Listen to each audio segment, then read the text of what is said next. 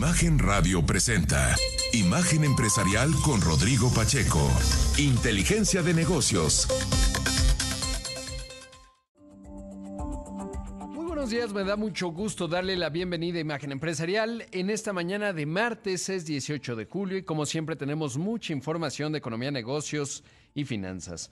Como siempre, invitarle a que me escriba. Me encuentra en Twitter en arroba Rodpack, también en facebook.com diagonal Rodpack 905, también en Instagram en Soy Rodpack y en Threads, que es lo mismo, arroba Soy Rodpack, que ahora no puse mensaje, pero bueno, ahí también lo saludo cada vez menos, la verdad, en lo de Threads. Quiero enviar un saludo esta mañana a Nuevo Laredo, Tamaulipas. Allá nos escuchan a través del 94.1 del FM. Un abrazo a Alonso Frías y a todo el equipo que le encabeza allá en Nuevo Laredo y comenzamos con el resumen del programa. Mire, primero le cuento que el presidente de los Estados Unidos envió una carta al Congreso de su país en la que detalló que si en un año el gobierno de México no ha intensificado sus esfuerzos para la conservación de la vaquita marina y la totuaba, dos especies en peligro de extinción, se podrán eh, o se podrían imponer sanciones comerciales. De acuerdo con el documento, el mandatario ha ordenado a diversas agencias federales mantener una reunión de alto nivel con el gobierno mexicano para abordar los pasos a seguir y reducir el tráfico ilegal de Totoaba y asegurar la conservación de la vaquita. En ese encuentro se exhortará a México a fortalecer la implantación de la Convención sobre el Comercio Internacional de Especies Amenazadas y se establecerá un calendario para revisar los avances en la protección de ambas especies. Eh, por lo pronto, bueno, pues no se han aplicado sanciones comerciales, pero es una situación crítica. En ese contexto, Biden reconoció que el gobierno mexicano ha tomado algunas acciones para proteger a la vaquita marina y a la totoaba, pero opinó que tiene que hacer más para proteger a ambas especies o de lo contrario eh, se extinguirán pronto. Hablando de Estados Unidos, durante una entrevista para Bloomberg en el marco de la reunión de ministros de finanzas del G20 allá en la India, la secretaria del Tesoro de Estados Unidos, Janet Yellen, mencionó que la desaceleración económica de China, cuyo Producto Interno Bruto creció apenas 0.8% del primer al segundo trimestre del año, podría tener efectos negativos para algunas naciones en Asia. Sin embargo, dijo que esto no necesariamente eh, visibiliza un escenario de recesión en los Estados Unidos. Esto fue lo que dijo. Many countries do depend on strong Chinese growth to promote growth in their own economies, particularly countries in Asia.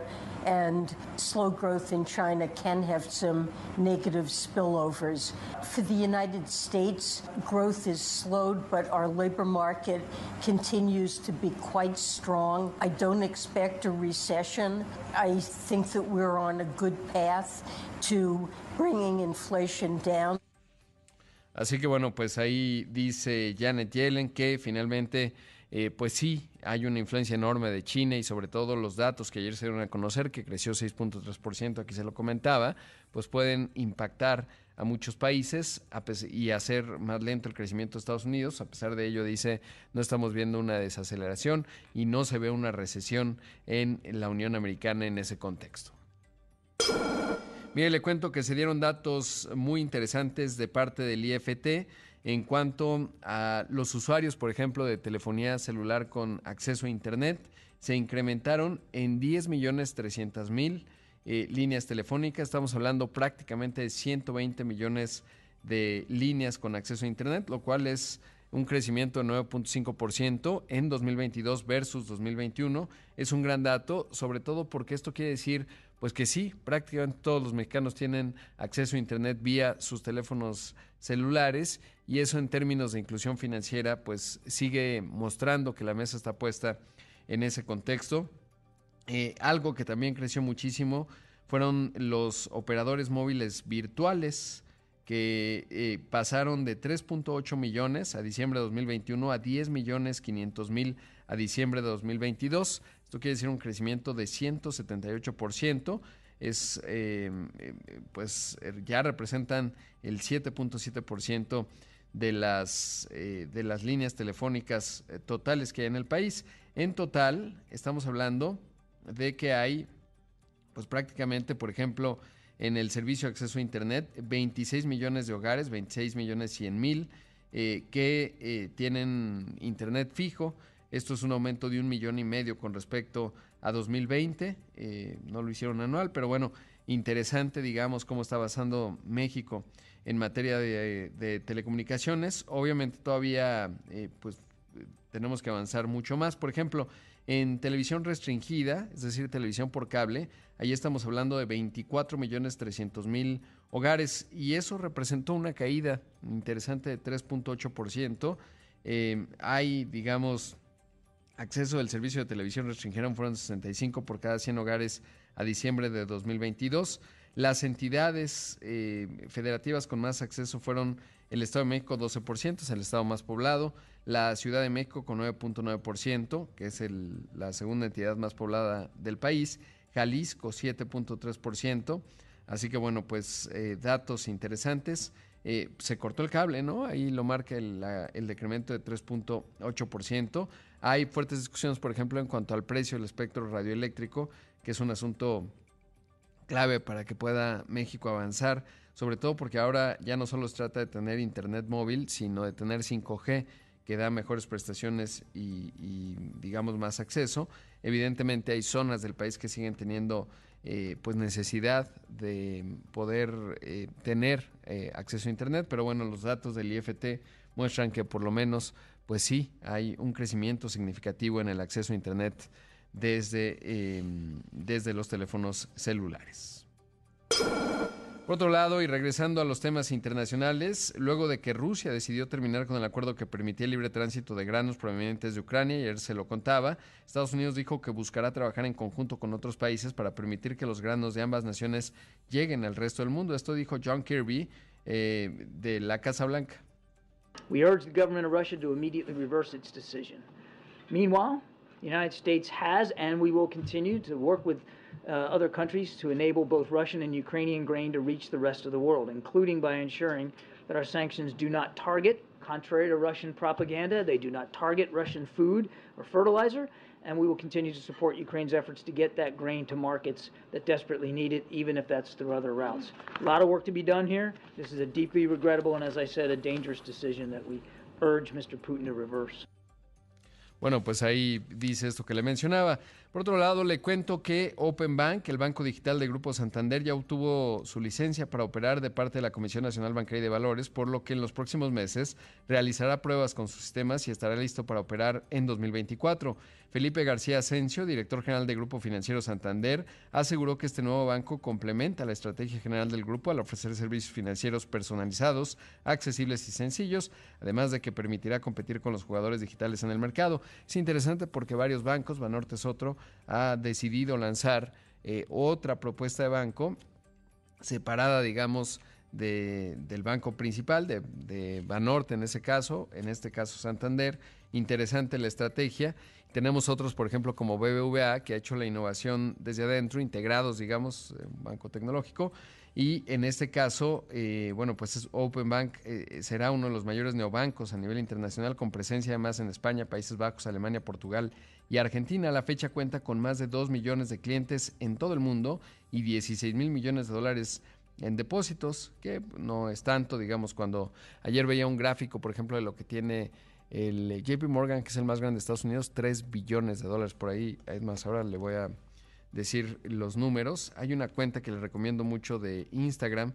Se puede encontrar de todo en todas las plataformas, ¿no? Esta se llama, si no me equivoco, Visual Capitalist. Hace unos gráficos realmente interesantes.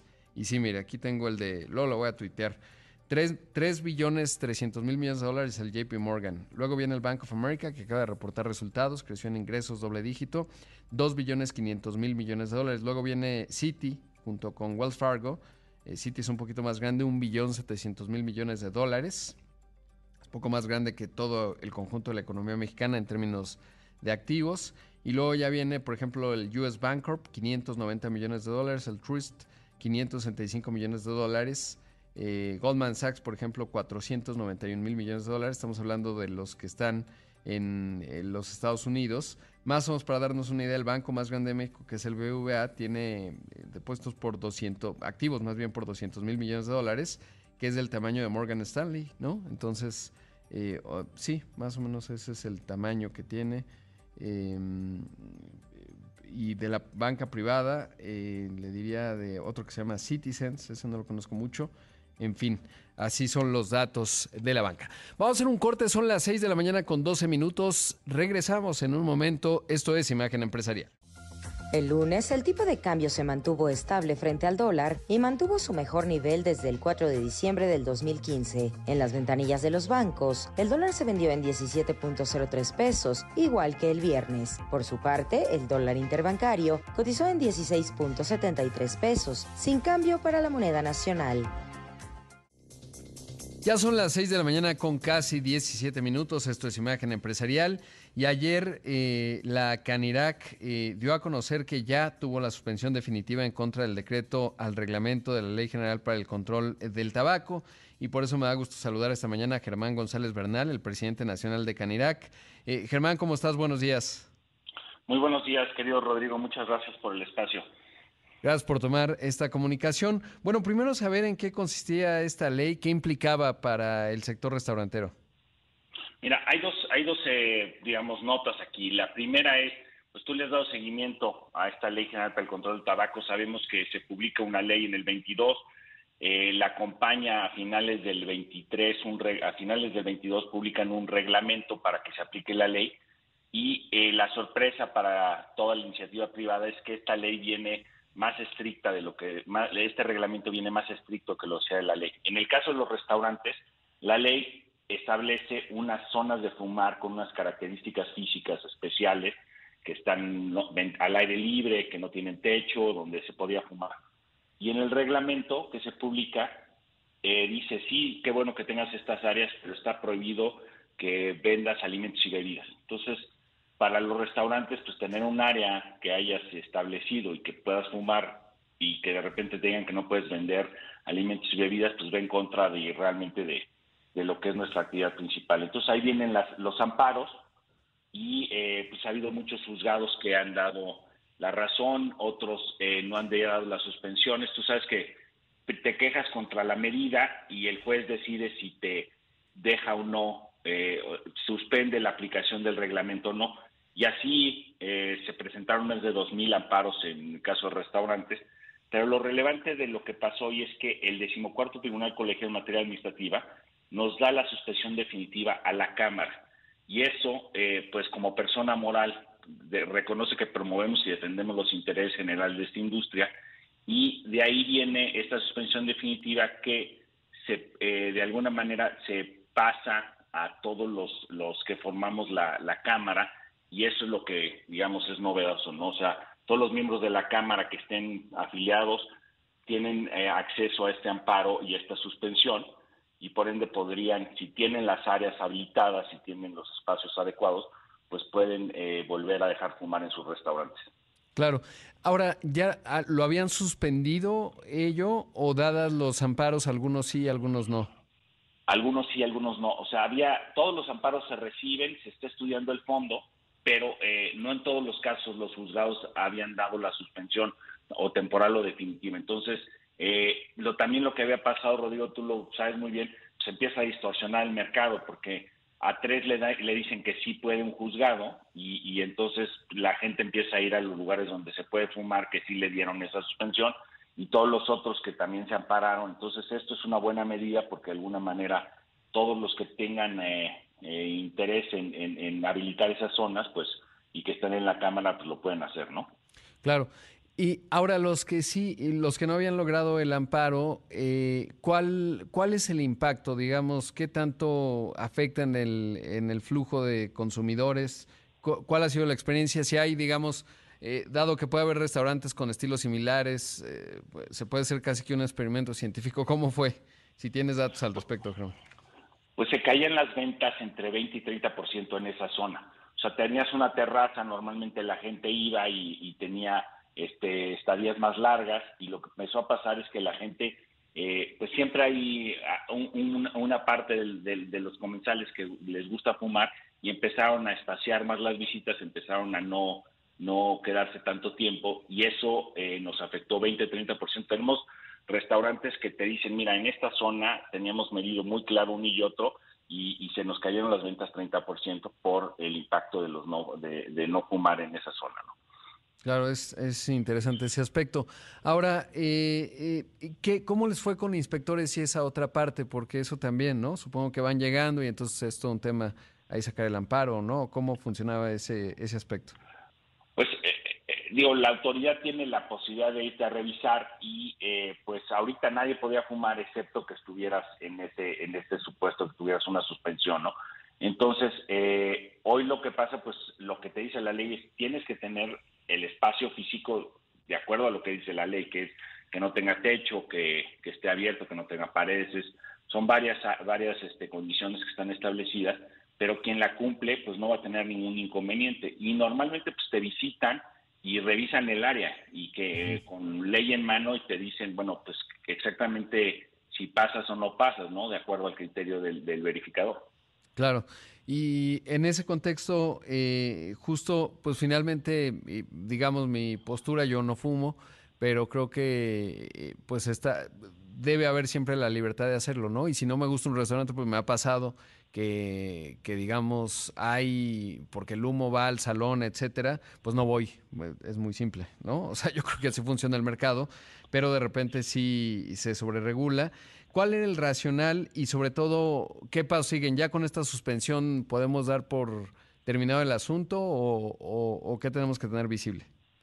No, bueno, o sea, ahorita lo que está, realmente lo que lo que optimamos es la suspensión mientras y se mantiene mientras, eh, digamos, se resuelve de fondo el, el, problema, ¿no?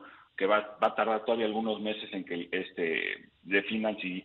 Ahora, ¿qué es lo que ha pasado? Que ya hay criterios ya ha habido muchas resoluciones en contra de este reglamento y de alguna manera ya están empezando a hacer criterios. Entonces, eso es lo que empezamos a ver que como que se inclina la balanza a que pues no estuvo bien ejecutado este reglamento y la subordinación de las leyes. Entonces, eh, en muchos casos, no solo nosotros, sino otras industrias han ido han ido ganando estas suspensiones y se va a resolver de fondo. Una vez que se resuelva de fondo, pues la autoridad tiene siempre la oportunidad de, reponer el proceso y rehacerlo, ¿no? Nosotros creemos que siempre tienes la, libre elección, la libertad de elección entre sentarte. Ahora, lo que buscamos es que estos espacios pues cumplan con, con lo que dice la ley y que no afectes un tercero y que si el que no quiera sentarse donde se fuma, pues siempre hay un lugar en el interior o como tú dices, pues ese lugar no es el adecuado para esa persona, pero normalmente los restauranteros tratamos de hacer áreas bastante definidas donde pues no afectes unos a otros y puedan tener esta convivencia y esta elección cada quien, ¿no? Sí, digamos que está en el interés, ¿no? Porque pues, si yo voy con niños, por ejemplo, pues claramente no quiero que lleguen humo a donde yo esté, ¿no? Evidentemente.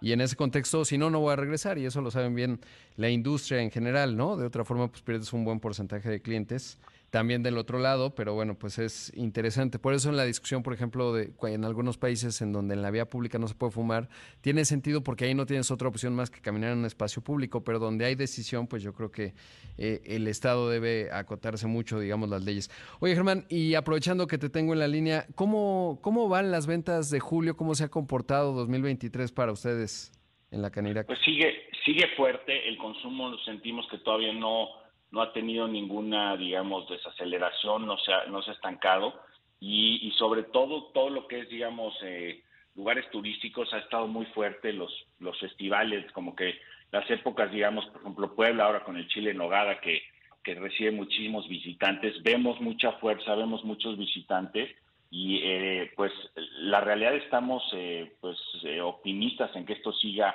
sigue igual. Em, estamos arriba ya del 2019 la industria ha, recuperado todo su vigor y, pues esperamos que, no haya contratiempos. Eh, atentos a tu programa, a escuchar que no haya contratiempos económicos y que las cosas sigan como, como, como se ven, ¿no? Sí, pues ahora está el tema del gran ucraniano, ¿no? Y tal, pero bueno, no creo que llegue a afectar hasta acá, aunque sí son precios globales, pero será interesante. ¿Y cómo les ha ido en la parte del, del incremento de, de, costos laborales por todo este ajuste del salario mínimo? ¿Cómo funciona en el caso de ustedes? Pues a ver, estos los dos factores que mencionas, tanto el, costo de las materias primas como, como el, tema del, salario y los incrementos que ha habido, pues sí han puesto presión a los márgenes en los restaurantes. Sin duda ha sido eh, hoy, eh, eh, hablando con los colegas, todo el mundo está luchando por, por mantener esa rentabilidad que tenía en el, en el tiempo esos márgenes que se han ido complicando, pero empezamos a ver que la inflación se, ya como que se, estabiliza y eso nos, nos da pues un poco de aliento porque tú sabes que la parte agrícola casi ha ido al doble de lo que de lo que representa el índice de precios, ¿no? Y nosotros, pues básicamente lo que compramos, 85% de lo que compramos es, es agrícola y eso pues nos ha venido afectando sobre todo en el en la presión de los márgenes. Y lo laboral, pues los incrementos del salario mínimo, nosotros tenemos una base de salario mínimo muy amplia, que tú sabes que tiene un componente mixto con las propinas, pero también eh, eso eso de alguna manera las categorías y, los tabuladores los presiona para claro. todo, ¿no? Germán, muchísimas gracias, te mando un abrazo. Te agradezco mucho, Rodrigo. Un saludo. Gracias. Vamos a un corte, regresamos.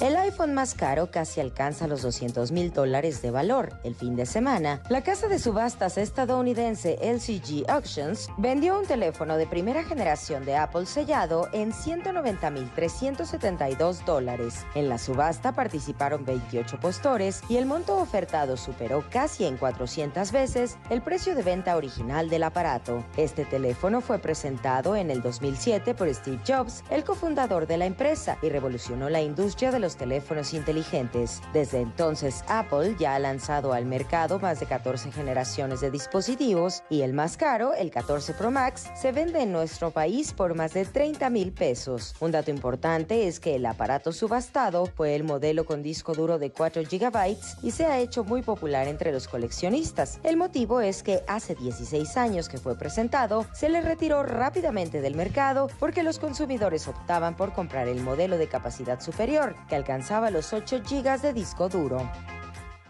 Ya son las 6 de la mañana con 31 minutos. Esta mañana está con nosotros Bernardo Martínez Rivas González, socio de impuestos y servicios legales, laboral y empleo en Deloitte.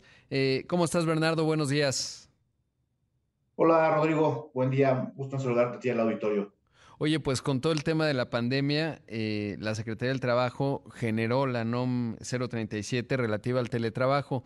Eh, comencemos por ahí, ¿en qué consiste esta NOM? Eh, y luego hablamos de las implicaciones para las empresas.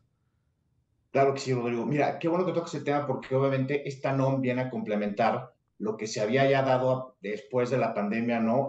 respecto a una regulación que había sido establecida en la Ley Federal del Trabajo desde el 2021 y hoy, a partir de junio de este año, se emite esta norma, que lo que nos está dando son ciertas disposiciones normativas donde vamos a poder administrar de mejor manera este famosísimo esquema que ha venido a cambiar la dinámica de, de cómo tenemos que entender las relaciones patronales en México, que es el famosísimo teletrabajo, ¿no? Creo que esa es la clave de estas disposiciones, donde lo que nos está dando es ya un marco mucho más claro de cómo tenemos que administrar el día a día de esto, ¿no? Y que creo que hoy, con esta NOM que fue publicada en el Diario de la Federación en junio de este año, pero que hay un periodo de transición de 180 días naturales, es decir, para diciembre de este año tendríamos ya que tener entrando en vigor esta nueva normatividad y lo que nos va a dar, insisto, es esta parte de poder tener un marco de, administración de estos esquemas que a todos nos agarró, digamos, en curva con la pandemia, ¿no? Creo que ese es un poco, a resumidas cuentas, Rodrigo, lo que te puede decir de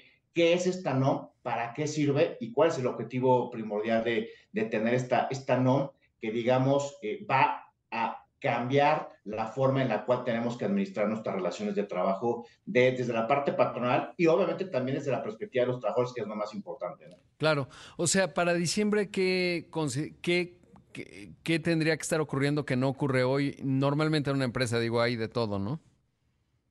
Claro, mira, creo que la, la, base de todo este proceso es el tener diseñado una política de teletrabajo que nos ayude a administrar, insisto, lo que es la parte de las condiciones de seguridad y salud que tiene que tener eh, la persona que va a estar trabajando desde manera remota, es decir, desde su casa, desde alguna situación donde haya pactado con su patrón. Creo que ese es un, tema importante a partir de esta política y también vas a tener que tener como, como patrón y como trabajador ciertas obligaciones encaminadas a, establecer mecanismos, ahora sí, de cómo vas a tener que administrar y llevar a cabo el día a día de esta relación a distancia, ¿no? Y que eso implica el que fortalezcas los lazos, ¿no? Que, que debes de tener con este, los trabajadores y el patrón para simplemente poder tener la posibilidad de llevar a cabo una modalidad de trabajo que creo que es también importante, Rodrigo, no es para todo el mundo, es una modalidad que tú puedes establecer con ciertos colaboradores dependiendo las necesidades del negocio, las necesidades de la persona y que básicamente el contenido de esta norma social mexicana lo que va a buscar es regular cómo lo tienes que administrar con estas disyuntivas de que hoy en día tenemos la posibilidad de tener ciertas formas de operar esta relación y que con estas nuevas obligaciones de practicar exámenes durante el periodo que vas a estar, digamos, trabajando de manera remota, hay una gran composición respecto de obligaciones que van a tener los empleadores de este, tener la capacitación que le tienes que dar a estas personas, el tratar aquellos riesgos que se puedan generar de manera psicosocial cuando estés en esta etapa, tienes que tener un periodo de desconexión, que eso pasó mucho obviamente con la pandemia, que no sabíamos cuándo iniciaba tu jornada y cuándo terminaba. Tiene que haber reglas de, juego muy claras para que puedas tú administrar esta, esta forma de poder entender una relación de trabajo a distancia, ¿no? Claro. Ahora, cuando se habla de condiciones de salud y seguridad, ¿a qué se refiere específicamente? Es decir, ¿cuál es la obligación de la empresa en ese contexto?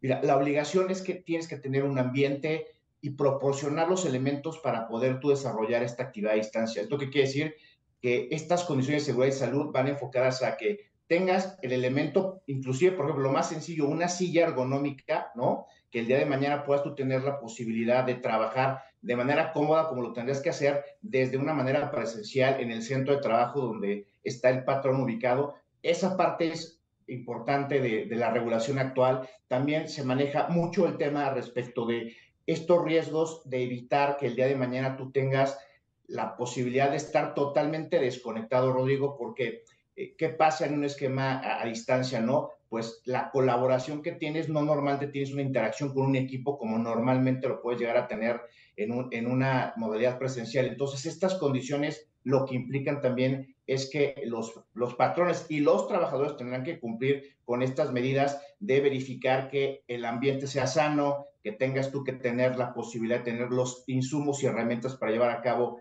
esta situación. Y ahí se abre una pregunta, Rodrigo, interesante porque eh, toda esta parte de condiciones de seguridad y salud en, la modalidad de teletrabajo, lo que va a traer como consecuencia es que tengas que tener un intercambio de información y una implementación de estas medidas de seguridad a distancia, donde al final de cuentas, tanto empleadores como trabajadores tendrán que tener un proceso de autoverificación de que se estén cumpliendo con estas medidas, Rodrigo. Claro. Normalmente, ¿cómo ha funcionado, Bernardo, en términos de eh, si se cumple o no? Supongo yo que entonces eso quiere decir que las empresas tienen que mandar una silla ergonómica a la casa, digamos, del trabajador que, usa el teletrabajo. Eh, ¿Qué otras medidas específicas, pero sobre todo, cómo se, hasta ahora en la experiencia que llevamos en estos años, eh, cómo se verifica o no se verifica o funciona mediante denuncia. Es decir, un trabajador dice, hoy pues no me mandaron mi silla ergonómica. O cómo, cómo se ha desdoblado en la realidad. Mira, e, e, ese es, un gran reto acá se toca un punto clave la NOM, que es cómo vamos a poder verificar el cumplimiento de sus obligaciones y cómo tener la interacción entre patrón y trabajador. La realidad es que hoy en día lo que ha pasado es de que se ha tratado de tener una interconexión con las personas para cumplir con la, con la normatividad, pero desafortunadamente la NOM sí establece ciertas, ciertos mecanismos de que tienes tú que estar en contacto directo con eh, el trabajador para poder cumplir este tema. El tema de la denuncia, como tú bien dices, es parte del proceso de la política de teletrabajo que tienes tú que tener implementada para que el día de mañana, cuando tengas un problema desde la perspectiva de que, oye, estoy sufriendo como trabajador un tema de, eh, olvidemos un poco de la silla, eh, me quiero enfocar un poco en el tema de, oye, es que estoy teniendo problemas respecto de el intercambio de información, no estoy conectando con mi equipo, etcétera. La propia NOM, establece que tendrás que tener la posibilidad de tener de manera virtual o de manera presencial, ¿no? Eh, comunicación con tus equipos de trabajo, el que tendrás que tener un contacto directo con el área de talento o recursos humanos para poder definir cuál va a ser la mejor forma de administrar la, relación eh, a, distancia, pero sí es bien importante, el comentario esto lo digo, que esta, esta política hoy en día lo que nos da la posibilidad es de que puedas tú incluir cualquier situación que puedes llegar a tener sui generis dentro de un modelo a distancia que es me siento mal, no me siento mal, este, tengo un problema, inclusive la NOM te habla de, de, tener o atender situaciones que se puedan dar de violencia este, familiar dentro del ambiente de trabajo, todo este nuevo contenido que tenemos ya hoy en día en disposiciones para prevenir lo que es la violencia de género, etcétera. Entonces, lo que se busca, Rodrigo, es a través de esta política, de esta NOM como tal, el que tú puedas tener la posibilidad de tener una interacción que es, va, va a ser muy enfocada, Rodrigo, a que tú como trabajador puedas levantar la mano y que la compañía pueda, o en este caso el patrón, pueda tener la posibilidad de ayudarte, ¿no? Desde una perspectiva de pactar la forma en la cual se puede haber esta colaboración y esta ayuda cuando tengas un problema. Claro. Sí, es una suerte de deber ser, ¿no? Porque me imagino la, la, verificación es muy compleja, no pueden ir a las casas de las personas, eh, etcétera, si no van muchas veces a los lugares de trabajo, del lado, digamos, del trabajador. Y del lado de la empresa también se vuelve complicado, digamos, la parte subjetiva de bienestar. Obviamente el clima interno pues es fundamental en la rotación, etcétera, y ahí cada empresa tiene su propio interés. Bernardo, debo hacer un corte, eh, pero pediría la bondad de tu tiempo para hablar eh, de este tema que es fascinante. Esta mañana está con nosotros Bernardo Martínez Rivas González, socio de Impuestos y Servicios Legales en Deloitte. Regresamos en un momento. De acuerdo con un estudio de la Universidad de Montana, la creatividad del modelo de lenguaje natural de OpenAI, el ChatGPT-4, coincide con el 1% de los humanos de pensamiento superior. Los académicos de la escuela hicieron unos test a la tecnología, conocidos como pruebas de Torrance de pensamiento creativo, y enviaron los resultados al Scholastic Testing Service, la entidad encargada de analizar las respuestas sin avisarle que provenían de una inteligencia artificial. Este examen fue resuelto al mismo tiempo por 24 alumnos del campus y los resultados se compararon con otros 2.700 estudiantes de la Unión Americana que hicieron la prueba en el año 2016. De acuerdo con Eric Gusick, el autor del estudio y profesor clínico asistente de la Facultad de Negocios de la Universidad de Montana, los hallazgos fueron sorprendentes. El ChatGPT no solo superó a la mayoría de los alumnos humanos que hicieron el examen, sino que presentó respuestas novedosas. El test contiene dos evaluaciones diferentes, una verbal donde se pondera la la originalidad y la flexibilidad de las ideas y una figurativa, donde se le pide al que toma la prueba que complete dibujos y se califica la elaboración, resistencia y abstracción de títulos. En su calificación, el ChatGPT 4 obtuvo un 97 de 100 puntos posibles.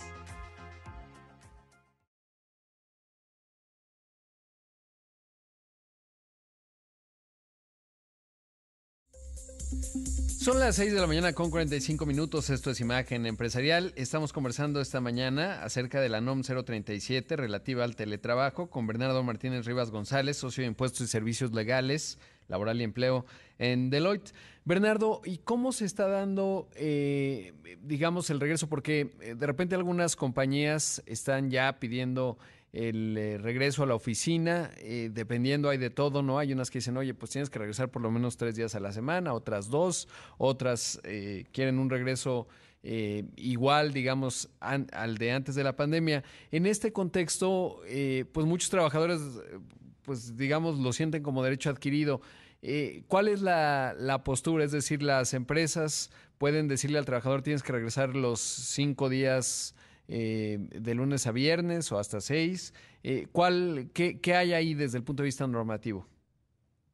Mira, es muy buena tu pregunta, Rodrigo, porque eh, el teletrabajo lo que establece es de que para que estés tú en una modalidad de teletrabajo tienes que estar más del 40% de tu periodo de trabajo, es decir, tu jornada de trabajo sea semanal, este, lunes a viernes, lunes a sábado, de manera remota. Esto quiere decir que estés un trabajo a distancia. Si estás más del 40%, en automático estás en un teletrabajo y es donde se activan estas obligaciones y estos derechos de los trabajadores para poder tener acceso a esta modalidad como tal. Eh, hoy en día lo que está sucediendo es que efectivamente, ¿no? El regreso ha sido complejo para todas las organizaciones a nivel mundial y global, ¿no? Porque es un tema que poco a poco se ha venido dando y lo que han buscado las compañías y los trabajadores es que si por una necesidad de sus negocios, de sus trabajos, de su calidad de vida, no es posible tener este más del 40% de su tiempo de manera remota, pues porque no hay las condiciones, porque insisto, esta modalidad de trabajo no es para todo el mundo, no es para todos los perfiles.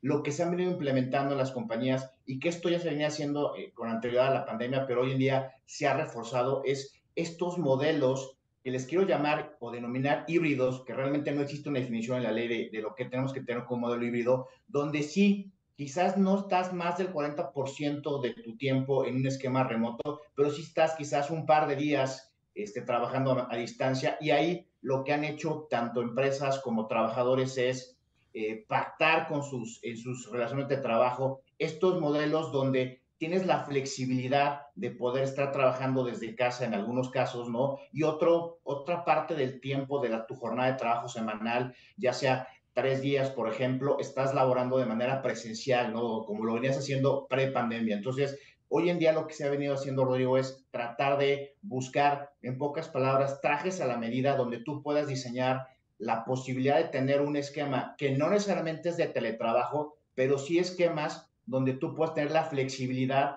para simplemente poder tener al colaborador en una mejor posibilidad de darle las herramientas para llevar a cabo el trabajo para el cual fue contratado, porque creo que un tema bien importante es que hoy en día las, eh, las formas de contratar a las personas y hoy en día la, la, la, perspectiva y el perfil que tienen los trabajadores es muy distinta, ¿no? Hoy tienen otros motivadores diferentes y esta parte de, de, de tener esta flexibilidad en la parte de, de, cómo administrar sus jornadas de trabajo, inclusive es un tema hasta de, talento, de captación de talento, porque hoy en día, insisto, las motivaciones de las personas se mueven por otros factores y no necesariamente como era en antaño de eh, el salario, unas prestaciones, este, digamos, altas, ¿no? Hoy en día se, se, mueven también por esta parte de poder tener una desconexión de este, a distancia, ¿no? Y el poder tener una calidad de vida con sus familias.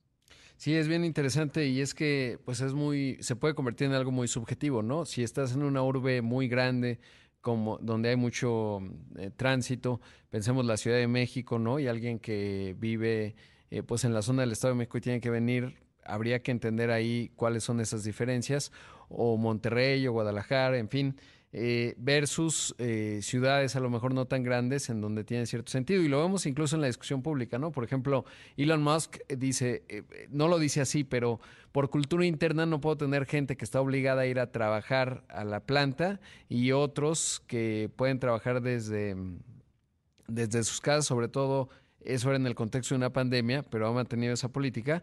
Y yo lo interpreto como la cohesión de la cultura interna en donde no hay eh, trabajos de privilegio versus otros, o eso es lo que él señalaba, o justo allá en República Dominicana, en un foro que organizó Deloitte, bueno, en una reunión estaba Beastone, uno de los cofundadores de Twitter, eh, y decía, bueno, a mí sí me gusta ir a la oficina, mis mejores ideas nacieron en, el, en la vida cotidiana dentro de una oficina en donde nos veíamos a los ojos y no necesariamente una reunión estructurada, sino en lo que a veces ocurría en los pasillos, etcétera. En fin, hay muchísimas interpretaciones, pero hay otras en donde evidentemente se afecta mucho la calidad de vida del trabajador. Eh, si lo obligas a transportarse una hora y media de, para llegar al trabajo y otra hora y media de regreso, pues se complica, ¿no? Entonces habría que entender ahí cuál es la flexibilidad que finalmente tendría que estar en el interés de todos en cuanto al sentido común, ¿no? Porque también está esta otra parte de la desconexión que no necesariamente es práctico, ¿no? O sea, si hay puestos de trabajo que demandan que si a las 7 de la noche surge algo, pues tienes que tener el teléfono listo para poder eh, reaccionar al respecto, para poder resolver, ¿no? Y ahí yo creo que está en el interés de las empresas y de los eh, colaboradores, eh, pues usar el sentido común para tratar de establecer condiciones sensatas laborales.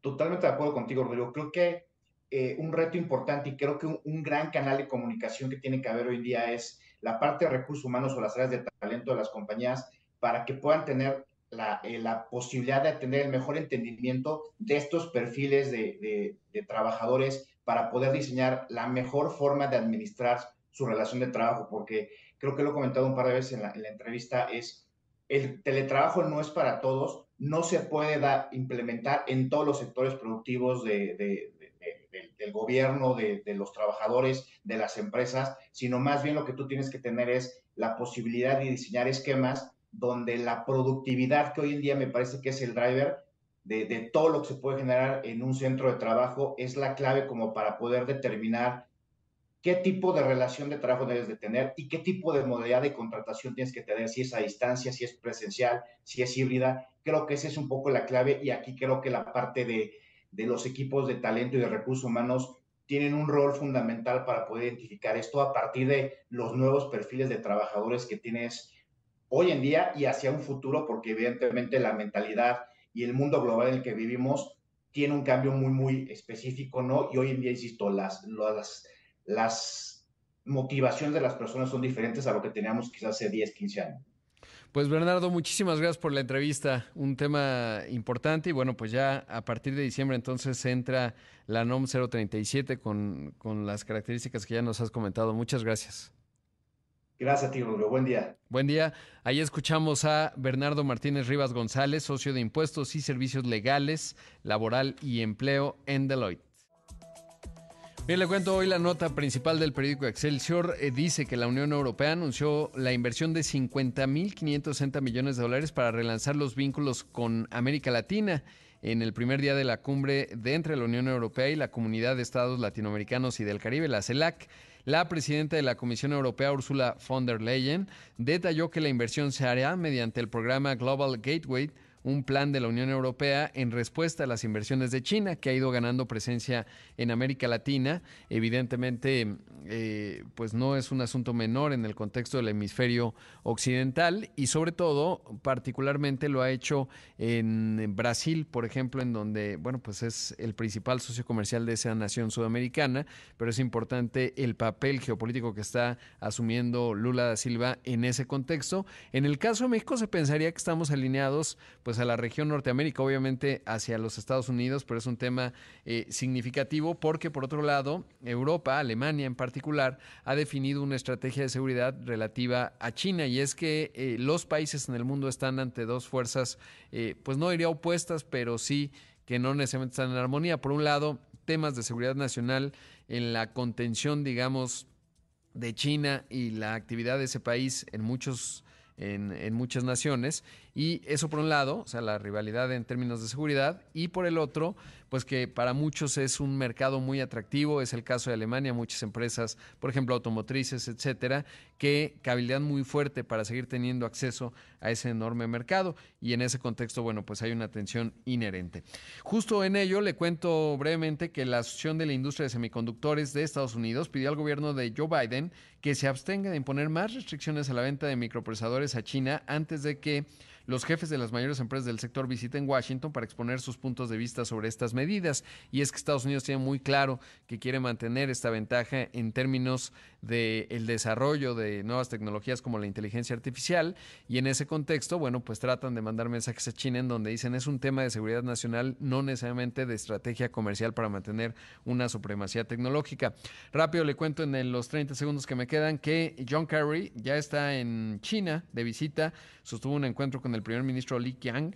Eh, y con ello, bueno, pues eh, quieren eh, detonar, por supuesto, la cooperación en materia de cambio climático, que es un asunto fundamental. Son las dos mayores economías del planeta y es esa, le digo, contradicción que se da entre pues la rivalidad que cada vez se va acrecentando entre Estados Unidos y China y sobre todo las áreas de cooperación o no que se tienen que ir desarrollando. Y bueno, en ese contexto se da toda esta discusión en donde México pues no parece que tiene esa visión estratégica en términos de definir el papel que estamos jugando, aunque muchas empresas obvio están viniendo de China a México, de empresas de todo el mundo, estadounidenses, las propias chinas, etcétera, y bueno, pues eso es una realidad. Pero bueno, ya llegamos al final de una edición más de Imagen Empresarial. Como siempre, agradecerle mucho que me haya acompañado en este martes. Como siempre, mucha admiración a los que están con la disciplina del ejercicio a estas horas. Eh, los que también están con la disciplina de haberse levantado temprano, también enhorabuena y toda mi admiración y porras. Quédese con Pascal Beltrán del Río que tiene mucha y útil información que usted necesita escuchar. Soy Rodrigo Pacheco, lo veo en los distintos espacios de Imagen Radio, también Imagen Televisión. Por supuesto, buenas tardes, buenas noches a los que nos escuchan en el podcast, que ya me han escrito, eh, síganlo haciendo, me gusta mucho cuando eso ocurre. Así que que tenga un excelente martes. Imagen Radio presentó Imagen Empresarial con Rodrigo Pacheco, Inteligencia de Negocios.